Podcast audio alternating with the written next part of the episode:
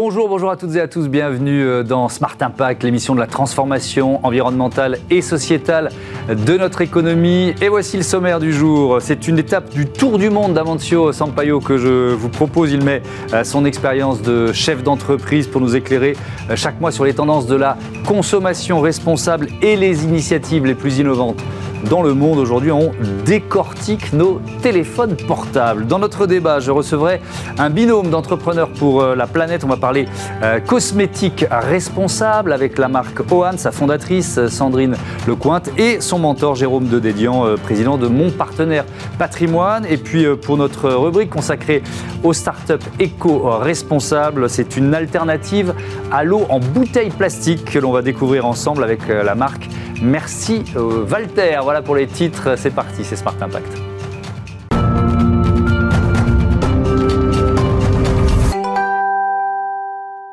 Bonjour Amancio Sampaio. Bonjour Thomas. Bienvenue, vous êtes euh, consultant en stratégie d'entreprise, vous avez été longtemps euh, PDG euh, dans le secteur de la consommation et donc vous nous proposez chaque mois un zoom sur un produit, son impact, ses alternatives éco-responsables. On parle de quoi aujourd'hui? Bah, Aujourd'hui, Thomas, je vous propose de traiter un, produit qui est omniprésent dans le monde actuel. Hmm. Il s'agit des smartphones. Bah, ils sont partout dans notre quotidien. Hmm. C'est pour faire notre agenda, pour organiser le travail, le loisir, les paiements. On arrive même encore à faire de la communication avec. Donc, à se téléphoner vraiment, on veut dire. voilà. Donc c'est pour ça qu'il euh, il y a des personnes qui n'arrivent même plus à concevoir d'être sans son smartphone euh, hmm. un jour que ce soit. Et là, pour les rôles pivots hmm. qu'il a dans la vie moderne, il a une adoption à travers le monde assez importante. Alors, on va donner des chiffres. Voilà, c'est environ 4 milliards et demi d'utilisateurs autour du monde. Donc, c'est là on va voir que ça peut avoir un produit électronique avec une euh, adoption tellement élevée, mm. peut avoir un impact assez significatif aussi sur l'environnement. Évidemment. D'autres chiffres, il s'en vend combien chaque année? Et puis, est-ce qu'on peut faire le bilan carbone finalement de, ces smartphones? Oui, par année, il est estimé d'avoir des ventes de nouveaux portables d'environ 1,4 milliard de téléphones mm. et 83 des émissions sont générées dans la première année d'utilisation, avec la production, la logistique, l'emballage mhm. et la vente. Cela correspond à 85 kilos d'émissions par portable nouveau que nous mettons dans les marchés. Mhm. De plus, il faut mentionner euh, aussi que des 16 milliards de portables qui existent dans le monde, l'année dernière, 5,3 milliards de portables ont dû être jetés. À titre de curiosité, si on empile tous ces portables, ça fait une tour de 50 000 km d'auteur. ok, c'est vertigineux. Voilà, c'est vertigineux et malheureusement, seulement 17 des portables sont vraiment recyclés proprement. Hmm. Cela nous laisse apercevoir la potentielle dimension de l'impact environnemental hmm. quand on traite les déchets euh, des smartphones, car... Il y a quoi dedans? Bah, Ils contiennent une série de métaux, de produits chimiques, hmm. de plastiques, entre autres, qui peuvent, s'ils sont mal euh, disposés, mmh. euh, avoir un impact, une contamination sur l'environnement. Ceci dit, on va pas euh, s'arrêter d'utiliser le smartphone. Bien évidemment, on va pas s'arrêter de l'utiliser. Mmh. En revanche, c'est bien possible d'utiliser les principes fondamentaux de l'économie circulaire pour réduire son impact sur l'environnement. Mmh. C'est les trois R de réduction, réutilisation et recyclage. Allez, on rentre dans le, dans le détail des solutions. On peut peut-être commencer par nous, les clients.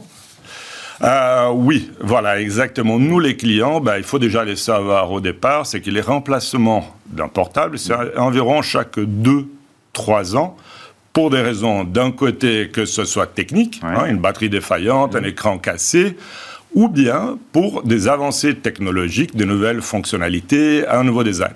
Il a déjà, comme consommateur, il a un effort à faire des conscientisations, de dire hmm. est-ce que par hasard, une nouvelle petite fonctionnalité justifie le remplacement de l'appareil? Et dans les contextes actuels, avec inflation élevée, mm. pression sur les pouvoirs d'achat, certainement cette, cette réflexion, mm. elle est de plus en plus présente, ce qui fait rallonger en fait les cycles de remplacement mm. euh, des produits. Il y, a, la question de la réparabilité aussi. C'est pas si simple quand on veut réparer son portable. Ben voilà, du côté technique. Euh, les utilisateurs ils sont un peu découragés parce que d'un côté, on ne peut pas les réparer soi-même mm. et parfois on a vraiment des difficultés à trouver un fournisseur qui peut le faire d'une façon sûre et convenable. Mm. Et c'est pour ça que la modularité des composants peut être une sortie en fait pour permettre de rallonger l'utilisation d'un appareil. Alors la modularité des composants, il y a une entreprise qui applique ces principes, laquelle? Oui, je trouve intéressant de mentionner une entreprise hollandaise, mmh. Fairphone, mmh. qui a vraiment embrassé les principes de l'économie circulaire. Donc son design il permet vraiment la modularité des composants principaux, mmh. qu'une fois qu'ils sont cassés ou s'il y a un changement, ils peuvent être remplacés. De plus aussi, il s'engage à faire cinq mises à jour au minimum de tous les systèmes opérationnels du téléphone. Donc ça veut dire qu'avec un téléphone réparé, avec le système opérationnel à jour, on mmh. peut vraiment bien rallonger la durée des vies euh, des appareils. Donc ça, mais alors quand on a quand même pris la décision de euh, euh, remplacer son, smartphone, qu'est-ce qui se passe Déjà, on peut se poser une question, est-ce que je pourrais pas garder l'ancien appareil, c'est ça? Ben, Ça, ça c'est une très bonne question, parce que jusqu'à maintenant, je parlais de réduire en faisant les rallongements de la vie, la durée de vie du produit. Par contre, il y a la question de la réutilisation. C'est-à-dire, une fois qu'on a décidé de remplacer, il faut absolument faire ou donation à un proche, ou bien les revendre mais surtout pas les laisser dans un tiroir ou encore pire, en fait, de les jeter d'une façon incorrecte mm. dans, dans, la nature. Alors là, on a cité euh, les Néerlandais euh, Fairphone. Les grandes marques de smartphones, qu'est-ce qu'elles font sur ces questions? Ben, voilà, je peux mentionner ici les majeurs de secteur mm. comme Apple ou même Samsung, mm. par exemple. C'est que c'est intéressant que depuis déjà un certain moment, ils ont intégré dans leur modèle de négoce la possibilité de valoriser son téléphone précédent lors de l'achat d'un nouveau. Une fois qu'ils récupèrent ces téléphones usagés, qu'est-ce qu'ils peuvent faire? C'est d'un côté, où ils vont les réconditionner et revendre à un prix avantageux, ou bien bah, ils vont les faire les recyclages dans les meilleures conditions euh, possibles. Il y a aussi d'autres acteurs dans ces domaines de mhm. réconditionnement. Est-ce qu'il y a des Français? Bah voilà, il y a les Français Back Market, par mhm. exemple, qui travaillent vraiment avec la vente en ligne des appareils réconditionnés. Et pour une note positive sur ces domaines, mhm. il y a une vraie croissance aujourd'hui du marché de réconditionné qui a dépassé déjà les 50 milliards de valorisation euh, de marché. Et en plus de ça, avec une croissance plus élevée que la vente de modèles nouveaux. Hmm. Alors on a évoqué ce qu'on pouvait faire nous, ce que les euh, grandes marques ou les euh, nouveaux entrants hmm. pouvaient faire. Il y a aussi la question évidemment de la réglementation qui se pose. Que peut faire l'État français? Que peut faire l'Union européenne, à Montier moi, je trouve vraiment que les gouvernements et la réglementation peut être un atout majeur pour pousser euh, en avant l'économie circulaire. Là, nous avons un exemple concret dans cette industrie, mhm. que c'est la nouvelle directive européenne qui sera mise en place à la fin 2024, qui va standardiser toutes les entrées des chargeurs pour être USB-C. C'est là, d'un côté, il y a un avantage déjà pour les consommateurs qui vont avoir des économies, et d'autre part aussi une réduction euh, de tous les déchets électroniques estimés à environ 11 000 tonnes par année. ça fait tellement d'années que j'attends ça, que, enfin que tous les utilisateurs attendent ça en disant c'est pas possible d'avoir autant de connectiques différentes pour des appareils qui sont les mêmes. Euh, c'est, euh, en conclusion, on peut dire quoi? Il y, a, un mouvement quand même, il y a, une tendance à la circularité dont, dont vous nous parlez? Ben, Je trouve très intéressant déjà de pouvoir avoir cette discussion mmh. sur une filière qui est tellement gigantesque comme celle-là des smartphones, pour voir en fait qu'on c'est très important d'ancrer cette réflexion de comment tous les acteurs, ça veut dire les consommateurs, les fabricants, mmh. les gouvernements, peuvent travailler ensemble en fait pour avoir un cercle vertueux de réduction de l'impact sur l'environnement d'une filière qui est certes très importante. Hmm. Merci beaucoup Amancio Sampaio. Je retiens, quand même ce, chiffre. Ainsi, euh, si les, les, 5 milliards 3 euh, de, portables jetés chaque année étaient empilés, on arriverait à une tour de 50 000 km de euh, hauteur. Merci et à très bientôt sur Bismart. On passe à notre débat. Je vous présente un binôme d'entrepreneurs pour la planète cosmétique et mentorat au programme.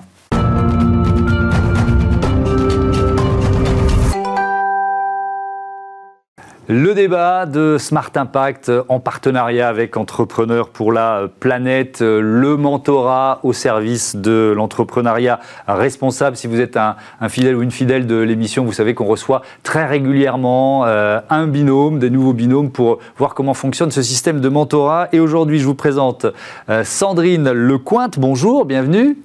Eh ben, bonjour, bonjour à tous. Merci de me recevoir vous êtes aujourd'hui. La cofondatrice d'OAN. Et tiens, vous publiez aussi un ouvrage collectif, le guide de l'éco-conception cosmétique aux éditions Erol. en duplex avec nous, Jérôme Dédéan. Bonjour et bienvenue. Vous êtes président de mon partenaire patrimoine, cofondateur d'Eres Group et mentor, puisque c'est le terme qu'on emploie, euh, et, Sandrine Lecointe. Présentez-nous votre entreprise pour commencer, Sandrine. Euh, alors déjà, euh, donc Sandrine Lecointe, moi tout, enfin je suis déjà entrepreneur depuis plus de 10 ans. Mmh.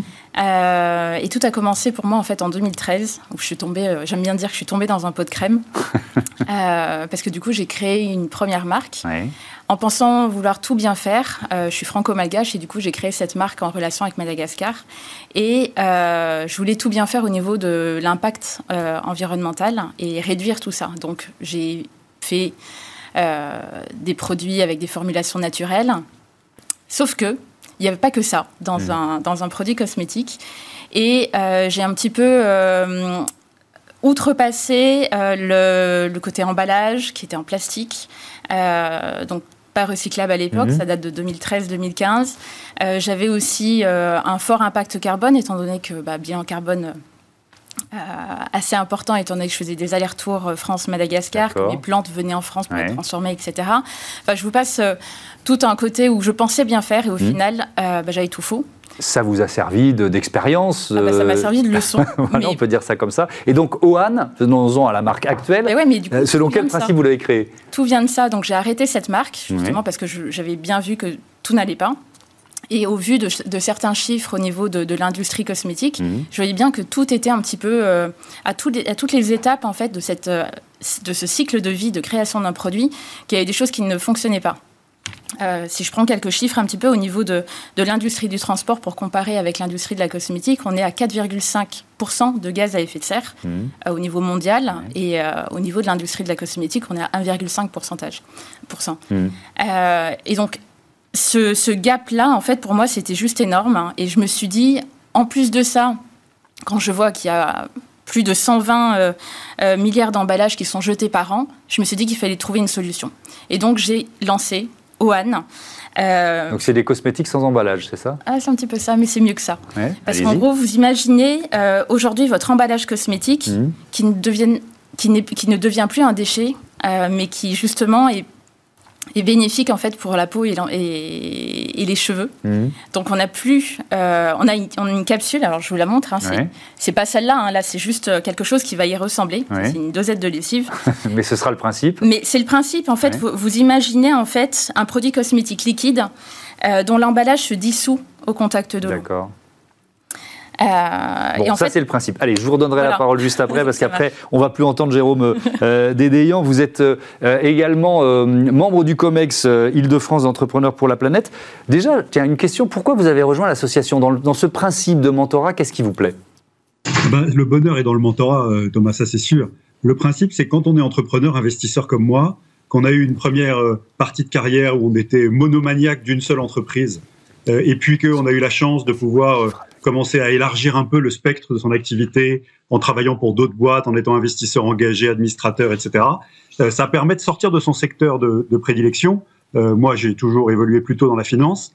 Et, euh, et, en fait, ça me ramène à mes premières années de consultant en stratégie où j'étais capable de travailler dans n'importe quel secteur d'activité. Et en fait, le mentorat d'entrepreneurs pour la planète est un moyen que j'ai d'aller au-delà de ce que je cherche à avoir comme impact avec les entreprises dont je m'occupe directement en aidant des entrepreneurs motivés, et par exemple Sandrine et son associé Pierre-Alexandre, leur énergie est incroyable, euh, et en leur apportant de, de l'expérience euh, pour leur permettre de, maximiser leurs chances de réussite, en fait. C'est ça qui est amusant. Et puis, ça aère de ses propres entreprises. Euh, et donc, on se dit, finalement, ma compétence, elle n'est pas que dans mes boîtes. J'aide aussi d'autres entrepreneurs à réussir et à avoir l'impact qu'ils souhaitent avoir. Et alors, en, général, le fonctionnement d'entrepreneur pour la planète, c'est plutôt le, le, menteur, le mentor qui choisit l'entreprise. Pourquoi vous avez choisi euh, Ohan? Alors, j'ai choisi Johan euh, parce que, euh, un, l'énergie euh, de Sandrine et Pierre-Alexandre est inouïe et que quand on les rencontre, c'est difficile de pas les trouver sympas et donc on a envie de se donner du mal pour eux. La deuxième chose, c'est que je connaissais rien à la cosmétique, c'est un secteur dans lequel j'avais jamais travaillé mais je suis le premier à dire que l'emballage de mon gel douche ou de mon savon ou de mon shampoing, si on peut le supprimer, il y a quand même un impact colossal. Hmm. et donc ça me semblait être un projet tout à fait intéressant. La troisième chose, c'est que un des rares avantages de vieillir, c'est qu'on finit par connaître des gens et que j'avais un réseau quand même dans le domaine euh, d'entrepreneurs ou de dirigeants de grosses boîtes de cosmétiques ou, de sous-traitants, etc., qui pouvaient probablement être utiles à Sandrine et Pierre-Alexandre. Pour toutes ces raisons, euh, je me suis dit, si je peux les aider, euh, très bien. Allez, Banco. Sandrine Lecointe, vous en êtes tout du, à quelle étape du développement du produit aujourd'hui? Eh ben, on vient de passer l'été là et justement on a eu des, des, super avancées techniques. Donc ça c'est une très bonne nouvelle. On mmh. démarre justement 2024 avec, euh, avec de chouettes euh, objectifs en tout cas. Mmh. Et euh, bah, du coup Jérôme nous, nous aide beaucoup à, à focuser un petit peu justement sur cette capacité à, à produire à grande échelle pour demain. Et là actuellement on est en recherche de fonds on est en levée de fonds pardon, pour financer cette dernière étape, pour euh, toute la partie encore euh, euh, qui reste à développer et préparer la, future commercialisation. Jérôme Dédéian, la, priorité, c'est de déjà prouver que le produit est efficace avant de se poser la question de à qui on va le vendre, comment on va le vendre, etc. Exactement. Alors, ça m'amuse parce que quand je suis, je suis rentré en relation avec Sandrine et Pierre-Alexandre, euh, à la limite, ils avaient déjà une feuille Excel où ils avaient commencé à calculer des prix de vente, euh, décider de réseaux de distribution, etc., alors que leur R&D n'était pas fini. Hmm. Et c'est une des raisons pour lesquelles euh, je pensais que je pouvais leur apporter une petite contribution d'entrepreneurs de bon sens paysan, c'est que je les ai quand même aidés à, à prioriser la fin de leur R&D, ils sont en cours, c'est bientôt fini, pour avoir un produit à commercialiser, être capable de se concentrer sur la capacité à le produire à grande échelle, et ensuite on aura des coûts de revient et là, on pourra décider ensemble, et je pense que je peux les aider là-dessus, euh, quels sont les canaux de distribution qu'on attaque Est-ce qu'on part en business to business? Est-ce qu'on part en business to consumer? Les deux. Euh, qu'est-ce qu'on met comme marge euh, par rapport à quel segment de marché prioritaire, etc. Et il me semble qu'ils mettaient un peu la charrue avant les bœufs. Ils étaient déjà dans un niveau de détail que mon bon sens paysan d'entrepreneur hmm. m'a fait écarter en disant il faut d'abord avoir une preuve de concept qui tourne et la capacité avec des, des sous-traitants industriels à le produire à grande échelle avant de réfléchir à la commercialisation. Oui, mais Jérôme, le, caractère quand même innovant euh, euh, de, ce produit, même s'il était encore en, gestation, on va dire ça comme ça, ça, ça vous a séduit aussi? Ah, mais Évidemment. En fait, euh, chez Entrepreneurs pour la planète, ce qu'on cherche à faire, c'est maximiser l'impact. Et là, on est vraiment dans une innovation qui supprime l'emballage de euh, l'essentiel de ce que euh, la, population mondiale consomme comme cosmétiques, savon, shampoing, euh, gel douche, etc. Et donc vous imaginez bien que la suppression de ces emballages-là et le fait que vous puissiez mettre l'emballage comme faisant partie du principe actif, avec en plus des effets bénéfiques liés à la formulation, permet d'avoir un impact absolument colossal à partir d'une start-up. Et donc, évidemment, si on peut aider cette initiative à prospérer et, à devenir un standard mondial, euh, bah, c'est tout à fait enthousiasmant. Sandrine Lecointe, alors euh, on a bien compris, vous ils ne sont pas encore euh, en vente, hein, les produits, vous en êtes encore un peu en recherche et développement, mais ce sera quoi le premier? Ce sera plutôt un shampoing, plutôt un gel douche Vous avez déjà choisi? Bah Là, on est sur les deux. On est sur un gel douche et un shampoing pour démarrer mmh. une gamme. D'accord. votre horizon de sortie, même si on a bien compris qu'il ne fallait pas brûler les étapes, c'est pour quand? Vous donnez quoi comme euh, Dans mes rêves, j'aimerais bien que ça sorte demain. bon, je crois que c'est pas encore euh, pour demain. Je pense que Honnêtement, on peut attendre euh, fin 2025, 2026. Et donc cette levée de fonds, là aussi, la décision, elle est prise. vous vous êtes tourné vers Jérôme pour ne ah bah pas faire d'erreur? Oui, oui, on est, euh, bah là, on, va, on va passer à l'étape euh, européenne, mhm. parce que du coup, on a des partenaires, etc., qui sont euh, Allemagne, France, Espagne. Et donc, du coup, on va, on va lever tout ça, on va essayer d'avoir des subventions européennes dans un premier temps, et puis après, voir sur la France, etc. Mhm. Là aussi, Jérôme Dédéian, vous êtes en, en, backup, vous aidez à choisir quoi? Le bon moment, les bons partenaires? Alors exactement. Euh, moi, je pense que, alors je, connais un peu ces enjeux. Hein. J'ai moi-même levé pas mal d'argent euh, auprès de différents types d'investisseurs euh, dans, dans, ma vie professionnelle. Je connais bien ce sujet. Je suis investisseur moi-même. Je pense qu'il va y avoir un mix finalement d'entrée de partenaires industriels qui sont stratégiques pour l'entreprise parce qu'ils fournissent des composants qui sont essentiels à, la, fabrication des produits, et puis euh, de, on va dire de friends and family ou de gens comme moi qui sont euh, des investisseurs à impact et, qui soutiennent des initiatives de cette nature. Je pense que c'est un bon mix des deux pour sécuriser le projet, et c'est là-dessus que je vais orienter euh, Sandrine et Pierre-Emmanuel dans, dans, ce travail de, de financement de l'étape suivante du développement. Ça veut dire que vous ferez partie des investisseurs? Oui, oui, je l'ai déjà dit à Sandrine et à Pierre-Emmanuel, mais j'ai mis une condition, j'ai dit on termine d'abord la R&D et on a une preuve de concept à montrer, ce qui est la priorité pour le moment. On y est presque, ah parce bah que les avancées techniques de cet été sont considérables. et donc, on aura bientôt la capacité, nous-mêmes, à tester le produit sous notre douche et à vérifier qu'il se dissout bien complètement, sans rien mettre de nocif dans la nature, et avec le service et la qualité de rendu consommateur qu'on attend. Bon, je veux bien faire partie des cobayes. Euh, l'impact, l'impact environnemental, vous, évidemment, toute la démarche est tournée vers cet impact environnemental avec la suppression des, des emballages. Vous l'avez euh, un peu modélisé, évalué. Qu'est-ce qu'on peut en dire de ça? Alors on a fait, alors moi j'ai gagné pas mal de concours, notamment euh, en 2020, et en fait c'est un petit peu cette première idée justement qui a, qui a émergé, mhm. à se dire comment on peut concevoir une cosmétique sans emballage. donc j'ai participé à un startup week-end en mhm. plein confinement, et euh, on a gagné au niveau euh, France, puis après on y est arrivé dans les 20 premiers finalistes mondiaux. Mhm. Et donc là, l'étude de marché, elle était faite. J'avais plus de 16 000 personnes qui avaient répondu un petit peu à cette demande-là. Donc j'ai vu que le besoin était déjà bien présent. Euh, Jérôme Dédéian, vous, vous l'avez évoqué tout à l'heure en, parlant des raisons pour lesquelles vous, euh, vous avez intégré Entrepreneur pour la planète. Euh, ça marche un peu dans les deux sens. C'est ça qui est intéressant. Là, on a beaucoup focusé sur ce que vous, vous apportez à, cette jeune entreprise, mais qu'est-ce que ça vous apporte à vous? Ça, ouvre les fenêtres d'une certaine façon? Alors, exactement, c'est un grand bol d'air frais. D'abord parce que ça vous sort de vos secteurs d'activité traditionnels, ceux dans lesquels vous travaillez chaque jour. Et donc je pense que ça fait de moi euh, ces, opérations de mentorat, je mentor une autre boîte euh, mmh. dont on pourra reparler une autre fois, euh, ça fait de moi un meilleur entrepreneur dans mes entreprises. ça m'oblige à bouger aussi sur les entreprises que je dirige, parce que quand je vois l'implication d'une Sandrine, d'un Pierre-Alexandre dans leur projet, et ben forcément je me dis est-ce que toi t'en fais assez sur l'impact de tes boîtes? Vous voyez par exemple, je m'occupe beaucoup en plus de, de, mon activité financière où là on fait très très, on travaille sur l'épargne, on fait très attention à l'impact des placements de nos clients euh, euh, en matière environnementale, et on essaye toujours de, de faire de l'extra-financier en plus du financier sur l'allocation de leur épargne avec eux. Euh, j'ai une autre boîte complètement différente euh, que, que, je suis avec deux fondatrices qui fabriquent de la confiture artisanale très haut de gamme. et ben le fait de rentrer comme mentor chez Entrepreneur pour la planète m'a fait améliorer tout le plan de travail pour le sourcing de la matière première, donc des fruits qu'on utilise pour que les circuits soient plus courts, qu'il y ait moins de coûts de transport et d'empreinte carbone du transport, pour qu'on on soit en face de producteurs avec des contrats de long terme d'agriculture raisonnée. Euh, voilà. Je crois qu'il y a vraiment une aération réciproque et que le, le, le mentoré euh, reçoit euh, au moins autant que ce qu'il donne au mentor. Merci beaucoup, merci à, tous les deux. Bon vent euh, à votre entreprise, bon vent à Ohan. et puis je rappelle donc le titre, Sandrine Lecointe, de ce livre collectif, votre guide de l'éco-conception cosmétique, le voilà, qui est publié aux éditions Erol.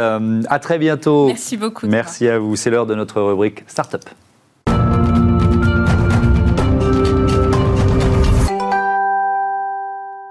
Smart Ideas tout de suite avec euh, Antoine Boucher. Bonjour. Bonjour. Bienvenue. Vous êtes le cofondateur de Merci Walter. Vous l'avez créé il y a deux ans avec euh, Jean Mouex et David Merle. Et avec quelle idée de départ C'est quoi le déclic? Alors, le déclic. Le déclic, c'était qu'aujourd'hui, quand on regarde par exemple les boissons, on a euh, en gros 21% des emballages produits en France qui concernent les boissons. Et finalement, quand on fait un zoom sur ces emballages de boissons, moins de 3% de ces emballages sont des grands formats. Et finalement, le grand format, c'est une super manière de réduire un petit peu l'empreinte packaging mhm. euh, liée à la consommation des boissons. Et donc, on s'est dit, OK, il bah, faut faire quelque chose, il faut qu'on puisse euh, pousser ça, démocratiser ça. Et donc, c'est naturellement que je me suis en fait associé avec euh, David et Jean, qui mhm. sont propriétaires d'une marque d'eau, pour du coup commencer à commercialiser en fait de l'eau minérale en grand format. OK. Et donc, c'est le principe, c'est quoi? Ce sont des, des cubes d'eau minérale, c'est ça? Exactement. Bah, tout simplement, c'est la technologie bag box, hein, mmh. comme les cubis de vin, à la différence que c'est du plastique et pas d'aluminium. Mmh. Euh, et donc l'idée, c'est de pousser, euh, bah, de, commercialiser en fait euh, votre eau en fait dans ces cubes de 10 litres. Et l'avantage de ces cubes de 10 litres, c'est que vous avez jusqu'à 80-85% de plastique en moins par litre d'eau consommée.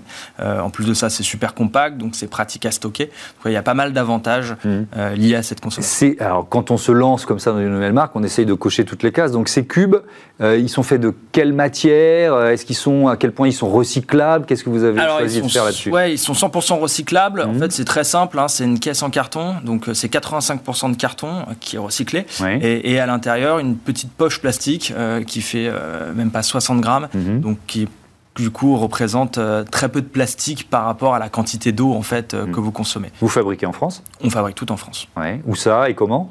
Alors un petit peu partout. On a une partie du packaging qui va être fabriquée vers Épernay. Et puis l'embouteillage sur du coup Bonneval et Rocheclair, donc les deux marques que l'on distribue, mm. se fait à Bourg-Saint-Maurice. Alors, euh, je continue de cocher les cases. On va parler des, modes de livraison. Exactement. Euh, quel choix vous avez fait en termes de, livraison? Comment, comment ça fonctionne pour... Euh, et puis, je viendrai après sur les clients, comment on, commande, etc., etc. Donc, déjà, le mode de livraison. Alors, pour le mode de livraison, on avait une problématique, c'est qu'en fait les livraisons de l'eau en, bulk, en fait, en grand format comme ça, c'est très lourd. Euh, donc forcément, c'est très compliqué. Aujourd'hui, peu d'acteurs, ou si ce n'est pas d'acteurs, le font. Donc c'est pour ça qu'on a développé nous-mêmes notre système de livraison, donc avec tout un réseau de, livreurs. Donc on organise toutes nos tournées, on livre nos clients.